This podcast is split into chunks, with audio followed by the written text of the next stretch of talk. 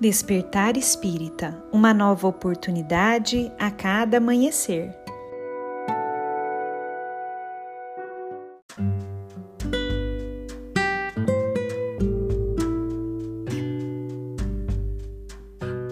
Sejam muito bem-vindos, amigos queridos, para mais um Despertar Espírita. Aqui quem fala é a Lívia e hoje eu trouxe um texto para nós refletirmos de Neio Lúcio, psicografado por Chico Xavier, que foi publicado no livro Jesus no Lar.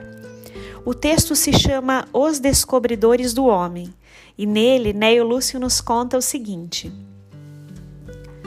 Fim da leitura de alguns trechos da história de Jó, a palestra na residência de Simão versou acerca da fidelidade da alma ao Pai Todo-Bondoso. Diante da vibração de alegria em todos os semblantes, Jesus contou bem-humorado.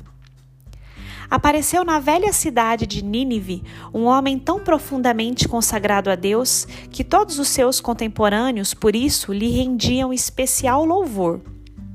Tão rasgados eram os elogios à sua conduta que as informações subiram ao trono do Eterno e porque vários arcanjos pedissem ao Todo-Poderoso a transferência dele para o céu, determinou a divina sabedoria fosse procurado na selva da carne, a fim de verificar-se com exatidão se estava efetivamente preparado para a sublime investidura. Para isso, os anjos educadores, a serviço do Altíssimo, enviaram à terra quatro rudes descobridores de homens santificados e a necessidade, o dinheiro, o poder e a cólera desceram, cada qual a seu tempo, para efetuarem as provas indispensáveis. A necessidade, que em casos desses sempre surge em primeiro lugar, aproximou-se do grande crente e se fez sentir de vários modos, dando-lhe privações, obstáculos, doenças e abandono de entes amados. Entretanto, o devoto, robusto na confiança, compreendeu na mensageira uma operária celeste e venceu-a, revelando-se cada vez mais firme nas virtudes de que se tornara modelo. Chegou então a vez do dinheiro.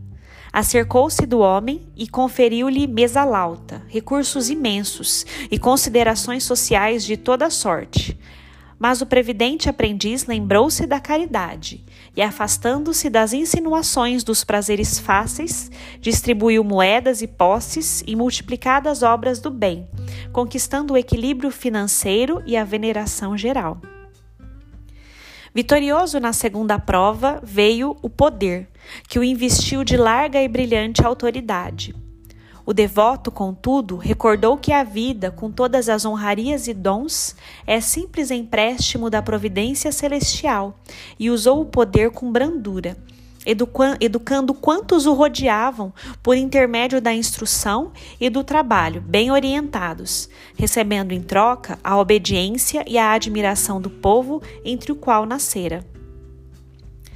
Triunfante e feliz, o crente foi visitado, enfim, pela cólera. De maneira a sondar-lhe a posição espiritual, a instrutora invisível valeu-se de um servo fraco e ignorante e tocou-lhe o amor próprio, falando, com manifesta desconsideração, em assunto privado que, embora a expressão da verdade, constituía certo desrespeito a qualquer pessoa de sua estatura social e indiscutível dignidade. O devoto não resistiu. Intensa onda sanguínea lhe surgiu no rosto com um gesto, e ele se desfez em palavras contundentes, ferindo familiares e servidores e prejudicando as próprias obras. Somente depois de muitos dias conseguiu restaurar a tranquilidade, quando, porém, a cólera já lhe havia desnudado o íntimo revelando-lhe o imperativo de maior aperfeiçoamento e noticiando ao Senhor que aquele filho, matriculado na escola de iluminação, ainda requeria muito tempo na experiência purificadora para situar-se nas vibrações gloriosas da vida superior. Curiosidade geral transparecia do semblante de todos os presentes, que não ousaram trazer à baila qualquer nova ponderação. Estampando no rosto sereno sorriso, o Cristo terminou. Quando o homem recebe todas as informações de que necessita para elevar-se ao céu, determina o pai amoroso, seja ele procurado pelas potências educadoras. A maioria dos crentes perdem a boa posição que aparentemente desfrutavam nos exercícios da necessidade que lhes examina a resistência moral. Muitos voltam estragados das sugestões do dinheiro, que lhes observa o desprendimento dos objetivos inferiores e a capacidade de agir na sementeira do bem. Alguns caem desastradamente pelas insinuações do poder, que lhes experimenta a competência para educar e salvar os companheiros da jornada humana. E raríssimos são aqueles que vencem a visita inesperada da cólera, que vem ao círculo do homem a notar-lhe a diminuição do amor próprio, sem a qual o espírito não reflete o brilho e a grandeza do Criador nos campos da vida eterna. O mestre calou-se sorriu compassivamente de novo, e porque ninguém retomasse a palavra, a reunião da noite foi encerrada.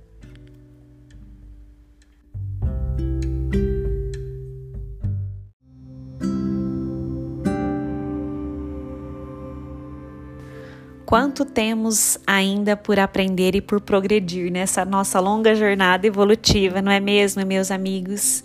E neste texto maravilhoso de Neio Lúcio, somos convidados a refletir sobre a importância dessa busca interior e da vigilância constante, para que, quando formos visitados por esses descobridores do homem, quando formos visitados por essas situações que vem trazer as provas necessárias para vermos o quanto já conseguimos trazer para a nossa vida tudo aquilo que estudamos, né? Tudo aquilo que passamos a compreender, quanto nós conseguimos viver. Quando chegar este momento de sermos provados, que nós possamos, através da nossa vigilância e da nossa vontade atuante, saber passar por essas situações da melhor maneira possível Saibamos também, amigos queridos, em vista de percebermos a dificuldade que é passar por essas situações, não julgar os amigos, os irmãos, os companheiros de jornada que caem diante dessas situações. Pois o próximo a cair podemos ser nós mesmos, mas que ao contrário, busquemos dar as mãos uns aos outros, nos fortalecendo, nos auxiliando, para que diante dessas situações que acontecem nas nossas vidas, saibamos viver aquilo que o Mestre Jesus nos ensinou, cada vez de maneira mais intensa, sendo aprovados nas provas da vida e merecedores de galgar degraus mais altos aí da jornada evolutiva ao longo da nossa existência. Um grande abraço a todos e nos encontramos na próxima reflexão.